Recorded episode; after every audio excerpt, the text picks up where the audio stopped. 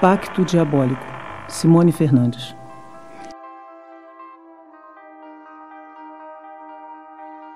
Alice não esperava que fosse recebida com afagos e atenção pela tia assim que chegou em Lamarão, município do interior da Bahia. Nas malas trazia apenas o pouco que lhe restou depois que deixou Salvador. Naquele casebre pequenino, seria apenas mais uma boca para ser alimentada. O dinheiro que tinha poderia mantê-la por pouco tempo era o restante das economias deixadas por sua mãe após 21 anos de trabalho como doméstica. Maria Antônia fora vítima de um infarto fulminante que deixou Alice completamente perdida. Só lhe restava naquele exato momento aguardar que viessem recebê-la.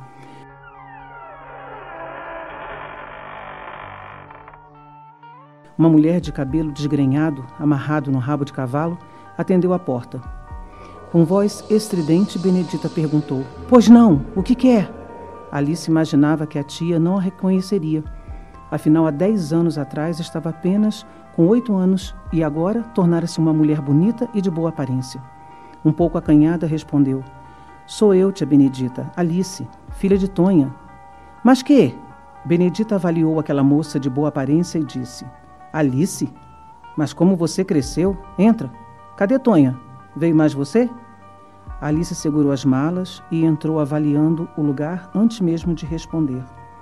A tia insistiu: Cadê Tonha? Não veio mais você? E as malas? São suas?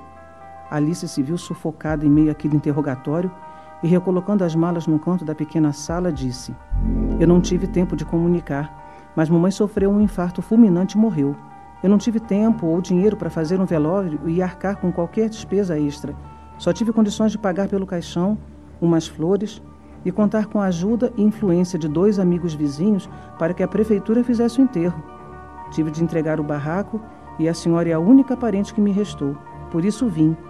Eu não tenho mais ninguém, não sabia para onde ir. Benedita coçou a cabeça e sentou-se numa banqueta logo à frente. Não parecia emocionada, estava mais preocupada com o fato de ter mais uma pessoa a ser sustentada naquela casa do que na morte da irmã, que não via e nem tinha notícias há mais de dez anos. Depois de uns poucos minutos de silêncio, ela disse: Então que seja, que o céu receba sua alma. Ela olhou de soslaio para as malas de Alice e continuou: Pelo visto, você veio para ficar. Alice notou o desagrado disfarçado na voz e, em tom mais baixo, apressou-se na resposta: Não se preocupe, será temporário. Não pretendo ficar no interior muito tempo. Preciso continuar meus estudos. Era o que mais minha mãe desejava. Por uns três meses eu poderia ajudar nas despesas. Depois quero seguir meu destino. A senhora teria uma cama ou um lugar onde eu possa ficar? Benedita coçou a cabeça mais uma vez e disse: Já que você vai poder pagar, pode ficar. Mas você vai dividir o quarto com Angelina, minha caçula. Ela foi na feira buscar a xepa. Tem uma cama desocupada lá. Era da minha consolação que foi embora seis anos. Ganhou a vida, mas nunca mais voltou. Você pode ficar lá. Antes que Alice pudesse agradecer, Benedita foi andando calada, numa clara intenção de que a sobrinha seguisse. Assim fez. Passaram por um corredor apertado e, chegando frente a uma cortina de tecido encardido, estava a entrada do pequeno quarto. Benedita agarrou o pedaço de pano e deu um nó no meio, abrindo espaço para Alice entrar. Não se podia dizer que era um lugar aconchegante e longe de ser bonito e asseado, mas é o que ele esperava. Alice entrou e escolheu a cama do canto. No entanto, Benedita agarrou a mala de forma bruta e jogou-a sobre a outra cama, dizendo: Essa será a sua. Essa outra é de Angelina. O banho é frio. Se quiser água quente, o fogão de lenha está aceso. É só colocar a lata d'água para ferver. Benedita saiu sem dar chance sequer de Alice agradecer. Alice sentou-se na cama, dura e desconfortável, olhou ao seu redor e sentiu uma vontade enorme de desaparecer daquele lugar. Mas para onde iria? Não tinha uma opção melhor. No entanto, Estava decidida a tornar temporária aquela situação. Não se importava com o que teria de fazer. Ela faria qualquer coisa para voltar a Salvador. Aos pés da velha, cama havia um baú de vime e foi nele que Alice arrumou suas roupas. A tarde já se despedia e o véu da noite tomava conta da pequena cidade. A prima Angelina ainda não havia retornado e, mesmo sem ao menos lembrar-se dela, viu-se preocupada. Quase na hora do jantar ser servido, a jovem entrou pelo quarto e assustou-se com Alice. Opa, quem é você? Invadiu meu quarto? disse Angelina com cara de poucos amigos. Nesse exato momento, Benedita entrou e disse: Essa é sua prima Alice, filha de minha irmã Antônia, que morreu. Vai ficar um tempo conosco, até conseguir trabalho e voltar de onde veio, Salvador. Ela vai ficar na cama da sua irmã. Trouxe alguma coisa para casa? A sacola com a xepa está na cozinha e consegui esse troco. Angelina entregou duas notas de dez reais emboladas e meio sujas nas mãos da mãe. Movimento fraco. Vou me banhar. Faça isso. Acho que Zé vem da lavoura hoje. Você sabe que ele não gosta de ver você fedida. Angelina torceu o nariz e saiu dando uma rabanada. Alice olhava tudo ao seu redor e sentiu-se incomodada. Não devia ter vindo. Sabia que não era bem aceita. O jantar foi um prato de cuscuz e dois ovos. Pelo menos não passaria fome. Logo todos se recolheram. Assim que se deitou, Angelina virou de costas para Alice, evitando qualquer chance de diálogo. No entanto, pela madrugada, Alice acordou e viu a cama da prima vazia. Ouviu alguns sussurros e saiu devagar, pé ante pé, para ver se descobria de onde vinha o som. Por uma pequena nesga na cortina do quarto ao lado, ela pôde ver Angelina com os olhos fechados e a boca tampada pela mão grosseira de um homem, enquanto era violentada brutalmente, sem ter chance de gritar ou pedir qualquer socorro. Ao lado, sua tia dormia um sono pesado. Aterrorizada, Alice voltou ao seu quarto, entrou encolhida debaixo das cobertas e esperou, rezando para que logo amanhecesse. Adormeceu assustada. Assim que o dia nasceu, o galo insistiu em acordar a todos com seu cacarejar estridente. Alice observou que Angelina estava enrolada, encolhida no canto da cama. Pensou em se aproximar para ver se a prima estava realmente bem. Mas Benedita entrou no quarto fazendo sinal, impondo o dedo nos lábios, pedindo silêncio e chamando Angelina para o café. Ela seguiu a tia em silêncio pé ante pé. Quando ambas entraram pela cozinha, um homem mal encarado e de aspecto grosseiro estava sentado à mesa tomando café em uma caneca. Quando viu Alice, não disfarçou e disse de forma debochada: Quem é esse Pitel? Está escondendo o ouro de mim, Benedita? Essa eu não conheço. Essa não é para o seu bico. É minha sobrinha. Chegou ontem. Se ela tiver cabeça, logo vai ganhar muito dinheiro e seguir a vida como minha consolação. Nem pense em chegar nela. Minha irmã ia se revirar no túmulo. O homem levantou-se e rodeou Alice como se tentasse cheirar seu cabelo. Algo como um animal no cio. Ela saiu do seu alcance e aproximou-se da tia. Ele sorriu, alisou seu pênis sob a calça e saiu deixando assustada. A lembrança do que vira na noite passada e do que aquele homem era capaz de fazer deixou-a enojada. Benedita viu a reação da sobrinha e disse: Ele só fala, tenha medo não. Já dei Angelina para ele. E quando tá com muito fogo, faça uma graça. Ele não chega em você, não. Ele sustenta a casa. Mas você tem seu dinheiro e pode pagar. Então, ele não tem o direito de usar você. Dê jeito logo na sua vida para seguir fora daqui, senão não poderei evitar que ele pegue você. Deixe Angelina dormir. A noite foi pesada para ela. Se ela fosse corpulenta e bonita como você, ou como a irmã, já estaria bem de vida. Mas ficou magrela e franzina, não dá para fazer dinheiro na vida fácil. Minha consolação no primeiro ano que recebeu o convite para ir para Salvador, mandou o dinheiro e compramos essa casinha. E no segundo e terceiro ano compramos a lavoura. Depois eu não soube mais dela, mas pelo menos não ficamos no tempo e temos de onde tirar nosso milho, feijão, mandioca. Por essas bandas, poucos têm o que a gente tem. Tudo graças à minha consolação. Alice ouvia atenta e um pouco assustada. Por toda a conversa da tia, estava bem claro que o caminho para se ter o dinheiro era pela prostituição. Não desejava se prostituir, no entanto, tinha que pensar em uma saída para conseguir dinheiro e manter aquele homem horrendo bem distante. Já passava das 15 horas quando Angelina acordou. Havia gotas de sangue em seu lençol. Alice, que observava sentada no canto de sua cama, pensou em falar algo, mas preferiu silenciar. Angelina notou a curiosidade e disse: Não se assuste, não foi nada. Tem dia que ele me machuca, mas pelo menos não me bateu e nem bateu na mãe. É só um sacrifício e teremos comida e roupa por mais alguns meses. Estou com fome, já volto. A moça franzina levantou-se, cambaleante, e foi até a cozinha. Voltou trazendo um prato de esmalte com uma coxa de frango, farinha e feijão. Sentou-se na cama e devorou a comida como um mendigo. Depois limpou a boca com as costas da mão, engoliu dois goles d'água e disse: Agora sim, bucho cheio e pronta. Escuta, disse a adolescente voltando-se para Alice. Sei que ainda não tivemos tempo de conversar, mas eu quero conhecer você melhor. Você me parece meio perdida, assustada, acanhada, sei lá. Me fala, o que gosta de fazer ou sabe fazer? Alice sentiu-se mais à vontade e disse: Bom, fiz todo o colegial, estudei um pouco de inglês e aprendi a fazer faxina como a minha mãe. Vim para cá porque não tenho mais ninguém no mundo, mas confesso que estou muito assustada. Tia pensa que tenho muito dinheiro, mas o que sobrou depois do enterro foi muito pouco. Logo voltei de conseguir um trabalho. Aqui em Lamarão? Angelina deu uma gargalhada rouca. Tá perdendo tempo. Tem serviço aqui não. As moças com melhor aparência vão tentar a vida fora daqui. Muitas voltam, outras não, mas. Mesmo as que não voltam, conseguem um bom dinheiro em pouco tempo. Eu só não vou porque não me quiseram. Sou magra demais. Para eles pareço fraca. Dinheiro perdido. Mas você, você é como minha irmã. Vai se dar bem. Alice mostrou interesse. Como assim? Como funciona? Angelina era esperta e sabia que, apesar de não ter sido aceita para seguir para Salvador, como as outras, toda semana, quando o mascate passava procurando moças, quando ela indicava, ganhava uma boa quantia. A questão agora era apresentar sua prima e tirar um lucro. Bom, tem um homem com apelido de mascate que toda semana passa pela cidade. Ele sempre vem buscar moças para trabalharem no comércio em geral. Elas são levadas até Salvador e pelas cidades vizinhas. Então, se você quiser, na semana que vem eu apresento você. Pode até ser que você consiga ser uma secretária na capital. Já pensou? Sorte grande. Minha irmã conseguiu um bom trabalho, eu acho. Comprou essa casa e o sítio. Mas nunca mais veio ver a gente. Quem sabe você também tem sorte. Alice pensou nas palavras da prima. Seria muito bom se conseguisse tornar-se secretária em Salvador. Sairia daquele inferno e nunca mais teria de ver a cara daquele homem horrendo e nem conviver com essa estranha família. A semana passou rápido e, como era de se esperar, Benedita sugou todo o dinheiro que Alice tinha, inventando uma série de desculpas pressionadas pelo marido safado. Teria de falar logo com Mascate e a aflita procurou por Angelina. Prima, quando o tal Mascate chega?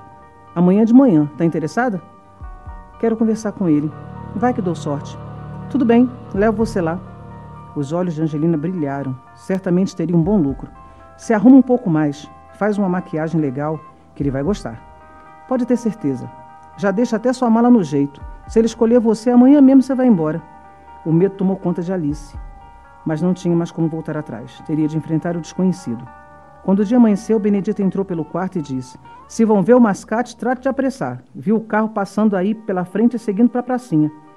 Angelina saltou da cama, sacudiu Alice e em pouco tempo as duas já estavam prontas. Engoliram o café e saíram. Na praça da cidade, quatro moças sentavam enfileiradas num banco de concreto enquanto um homem elegantemente vestido num terno preto, cigarro entre os dedos, óculos escuros e cabelos muito bem arrumados, descia de um carro importado preto, o último modelo. Alice pensou: para um mascate, ele até que é muito elegante e bem de vida. Afastando-se da prima, Angelina se aproximou do homem e sinalizou em direção a Alice. Ela sentiu-se como uma mercadoria quando ele afastou um pouco os óculos até o nariz e observou de cima a baixo. Por algum motivo, o homem retirou duas notas de cem da carteira e entregou a Angelina. Sussurrou algo em seu ouvido que a fez sorrir. A adolescente, colocando o dinheiro preso na alça do sutiã, passou por Alice e disse: Ele adorou você. Me pagou mais do que quando apresentei consolação. Você vai se dar bem. Agora você segue com ele. Vou voltar, voltar para casa. Se der errado, você volta. Fica bem. Fui. Assim, as duas primas, que mal se conheciam, tornaram-se mais que estranhas a partir daquele momento. Alice estava à mercê de um estranho e nem sabia o que viria a seguir.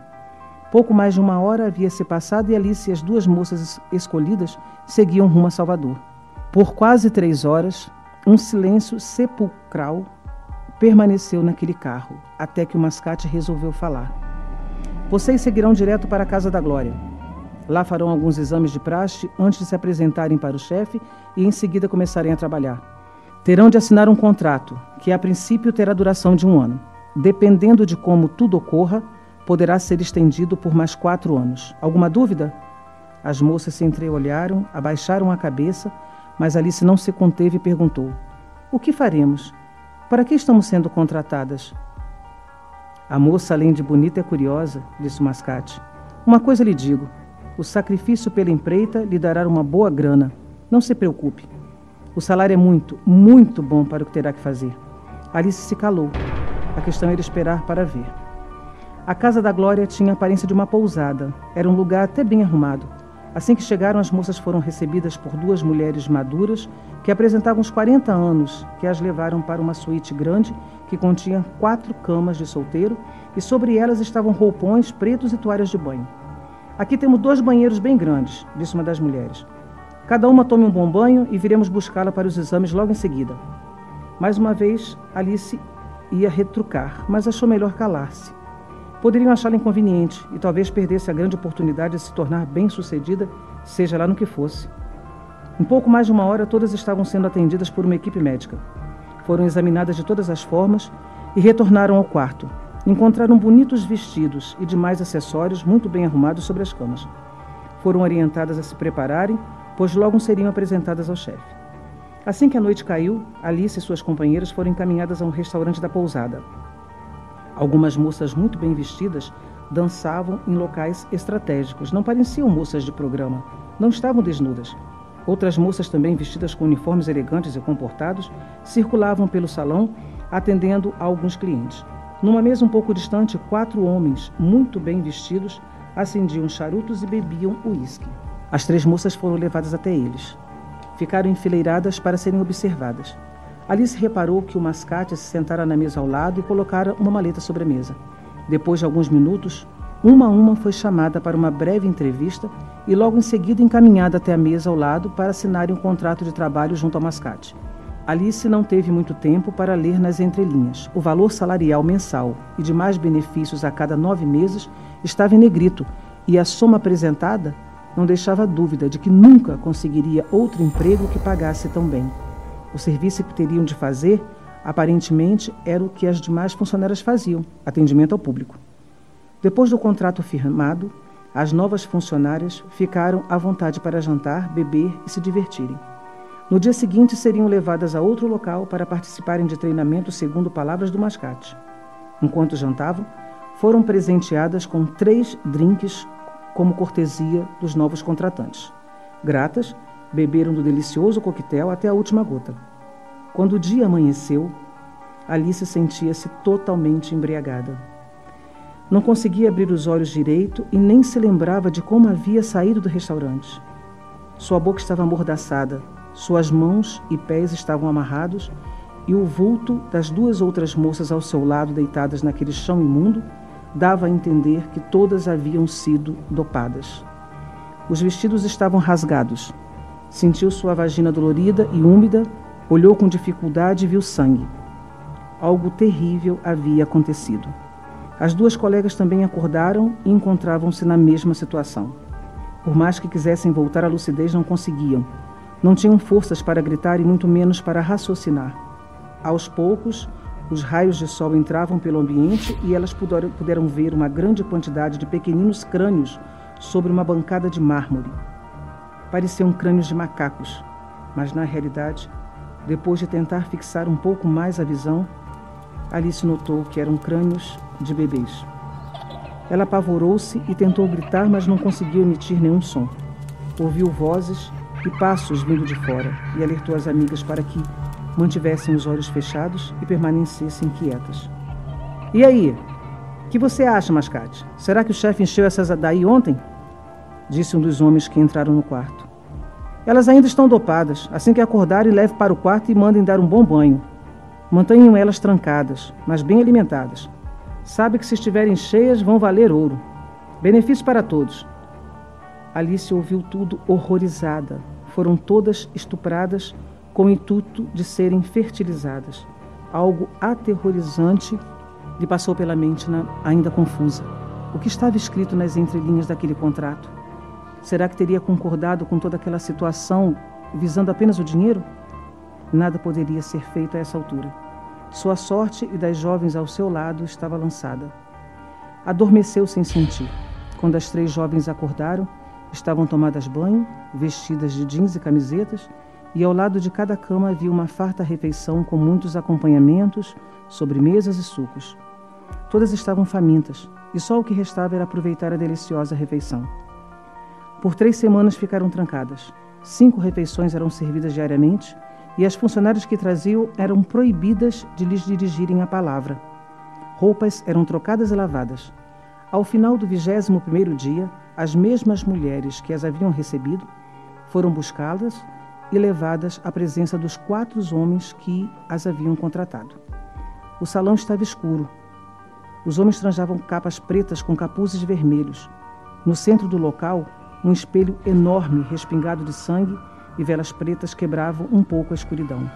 Assustadas, ouviram seus nomes serem chamados por uma voz gutural. Um dos homens, visivelmente possesso, convidou as jovens a sentarem-se à sua frente. Alice e suas amigas estavam geladas e tremiam sem conseguirem manter o controle. A criatura disse: Não temam. Se a mim servirem, serão muito bem recompensadas. A riqueza e o brilho de uma vida fácil, dinheiro, beleza, luxos, por um simples sacrifício. Vocês concordaram ao assinarem seus contratos. Vocês gerarão pequenos seres que, ao nascerem, serão entregues a mim no sétimo dia de vida, ainda pagãos. Terão uma boa soma em dinheiro a cada criança que for entregue.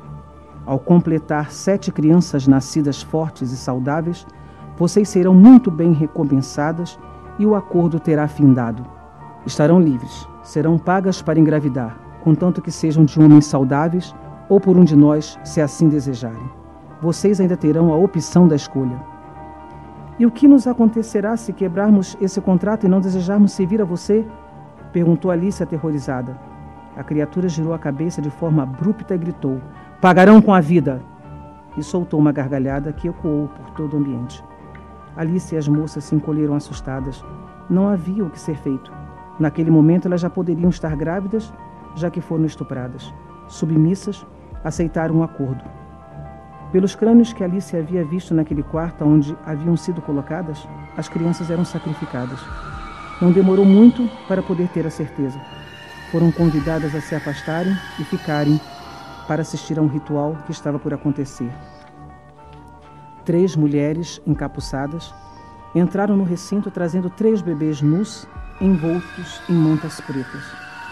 Eram ainda muito pequeninos e choravam de frio. Assustadas, Alice e as jovens engoliam o choro e assistiam estarrecidas ao ritual. As crianças tiveram suas mãos e pés amarrados. Depois, o primeiro bebê teve a garganta cortada e o seu sangue encheu uma panela de barro e uma taça, a qual foi oferecida à criatura endemoniada. Ele bebeu até a última gota. Esse procedimento se repetiu com as outras crianças. Depois, os corpos sem vida foram abertos como um animal. Os órgãos vitais foram retirados e colocados à parte, enquanto seus pequenos braços e pernas esquartejados juntamente com as cabeças eram arrumados numa grande bacia de barro, contendo a panela de sangue colocada ao centro. Os três corações foram entregues à criatura que os comeu de forma feroz. Os troncos que sobraram dos pequenos foram colocados em sacos pretos, seriam descartados.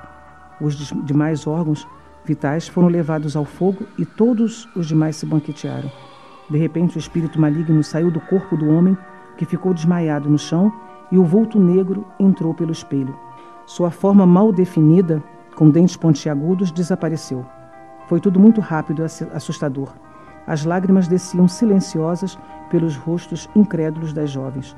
Haviam traçado seus destinos e não teriam como se livrar. Concordaram em servir ao demônio e a tornarem-se assassinas. Só havia duas saídas: a morte ou a conivência. Caladas foram convidadas a se retirarem e retornarem aos seus quartos.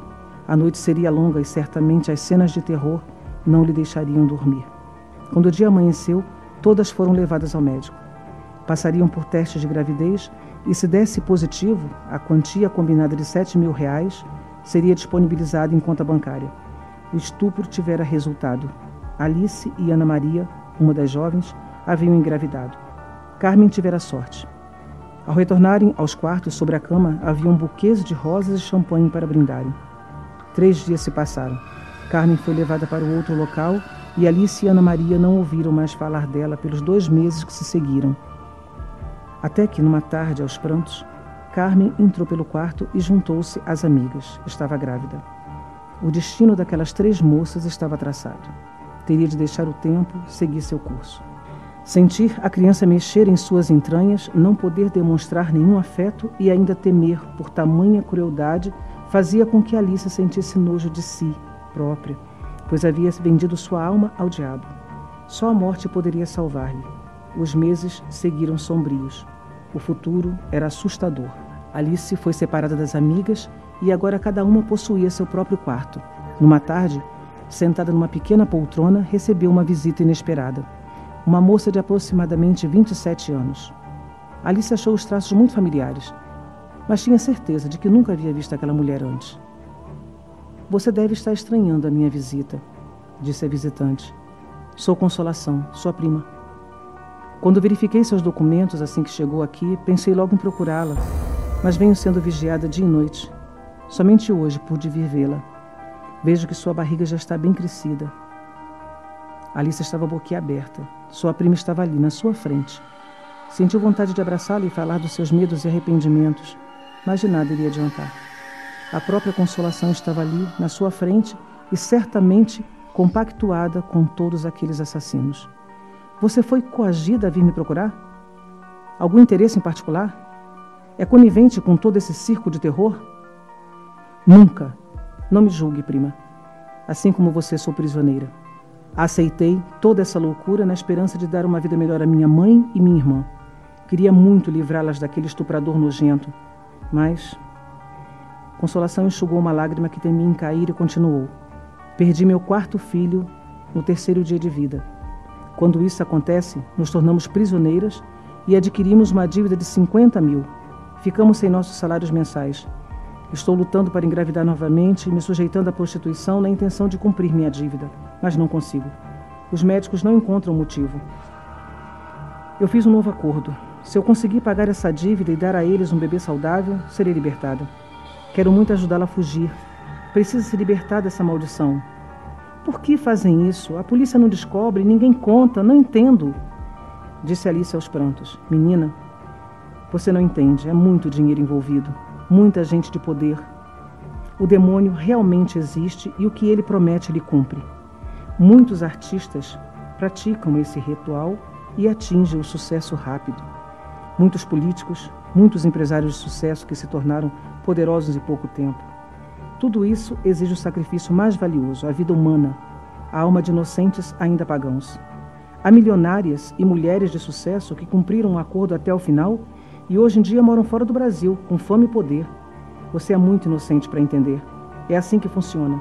Ou você está com eles ou morre. Em breve você dará a luz. Vai entender quando ver seu saldo bancário nas alturas. O dinheiro compra almas corrompidas. Não sei se poderei vê-la novamente. Se não nos vermos, que Deus tenha piedade de nós e que consigamos voltar para nossa família. As primas se despediram num abraço forte, cientes de que nunca mais iriam se ver. Dois meses se passaram. Alice completara nove meses de gestação. Nunca mais ouvira falar de Ana Maria e Carmen.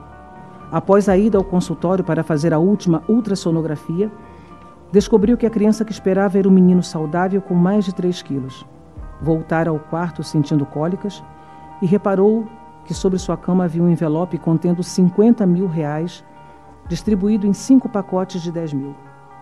Estranhou o dinheiro em espécie, mas um pequeno bilhete anônimo explicava. O primeiro prêmio é sempre à vista, para que sinta o gosto do trabalho bem feito. Esse acontecido facilitaria ainda mais seus planos e nada iria persuadi-la. Certamente o parto aconteceria naquele dia. Faria tudo o que pudesse para não causar alarde. Seu plano tinha de ser bem sucedido. Com fortes cólicas, sentou-se perto da cama de cabeceira e escreveu um bilhete destinado à consolação. Colocou-o dentro do envelope junto ao dinheiro. Trancada no banheiro, introduziu os dedos em sua vagina, forçando sua dilatação. A cada contração, repetiu o ato. Sentia sua bacia dividir-se em duas, mas precisava suportar toda a dor sem soltar nenhum gemido. Com o tempo planejado, antes das 19 horas, Alice deu à luz na banheira de seu quarto. Antes que pudesse ser tomada de emoção, cortou o cordão umbilical com uma lâmina de estilete que encontrara na gaveta de cabeceira e enrolou a criança numa toalha. Em seguida, deitou-se na banheira e, com um golpe certeiro e violento, cortou a própria jugular. Sufocando no próprio sangue, findou sua vida, ouvindo o choro da criança que predestinara um destino tenebroso, gerada sem amor. Quando uma das funcionárias viera trazer o jantar, atentou para o choro que vinha do banheiro e alertou os superiores. Alice estava morta, imersa numa banheira, em seu próprio sangue. Ao lado da criança estava um envelope endereçado à Consolação, que foi chamada de imediato, e todo o dinheiro. O bilhete dizia: Deixo aqui sua salvação, o dinheiro que você deve e a criança que você não gerou. Liberte-se, cumpra o acordo e siga sua vida. Eu seguirei em busca da redenção de minha alma, se é que um dia terei o perdão de Deus.